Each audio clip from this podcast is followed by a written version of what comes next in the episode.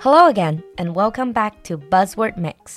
欢迎回到我们每周一次的迷你双语板块新词特饮，短短三分钟，让不同段位的你掌握最新最地道的英文谈资。In today's buzzword mix，在今天的三分钟新词特饮里，our buzzword is flexitarian. Again, this is a new word made up of two parts. 同样又是一个两个词拼出来的新词。 第一部分是 flexible，这个是指灵活有弹性的。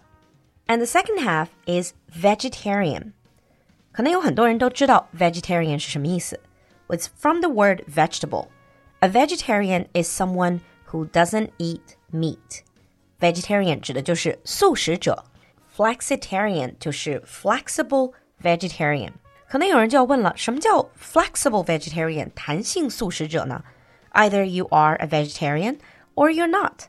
Well, flexitarian is a new word recently coined to describe those who eat a mostly vegetarian diet but occasionally eat meat.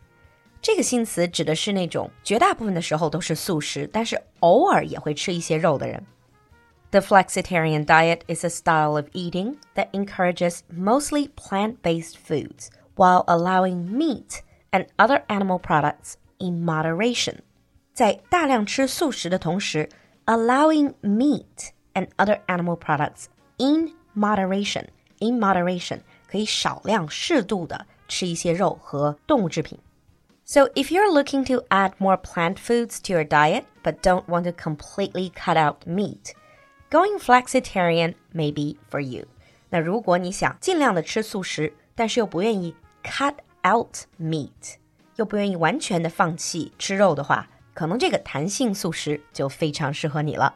So to cut out something from our diet means we give up eating it completely. But why are people flexitarians? Many people who call themselves flexitarian or semi-vegetarian have given up red meat for health reasons. 那有些人他选择这种弹性素食，是因为为了健康的原因，他不吃红肉了，比如说牛羊肉。 While others, for environmental reasons, only eat free-range or organic animals and animal products。还有一些是环保主义者，所以他们在偶尔选择肉类的时候，也会只吃这种散养和有机的动物或者动物产品。It's quite interesting that many vegetarians they don't really like the use of the term flexitarian. 那很多完全的素食主义者，他们不是特别待见这种所谓的 flexitarian 弹性素食者， 可能是因为觉得他们意志不够坚定吧。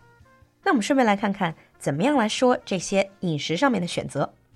So you can say I am a vegetarian，我是素食者，这指的是不吃肉，但是可能会吃动物制品，比如说牛奶啊或者奶酪之类的。You can also say I am a vegan，vegan 这种是严格的素食主义者。有时候也被叫做维根主义者，他们是完全不吃任何的动物制品的。Or of course, you can also say I am a flexitarian，我是弹性素食主义者。如果是在说短期的膳食计划，you can say I am on a flexitarian diet. I am on a vegetarian diet. 那我最近在弹性素食，我最近是完全的素食。Or you can say things like I'm on a sugar-free diet.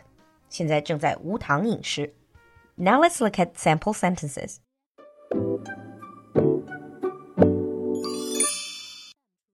Sample 1. Mary claims to be a flexitarian. Mary claims to be a flexitarian. Sample 2. The flexitarian diet is much more flexible than fully vegetarian or vegan diet.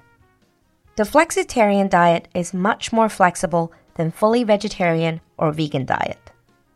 你听懂了吗？赶快关注酒馆的微信公众号“露露的英文小酒馆”，来获取更多拓展内容吧。 So, are you a meat lover, a flexitarian, or a full-on vegetarian？期待你的分享，我们下期见。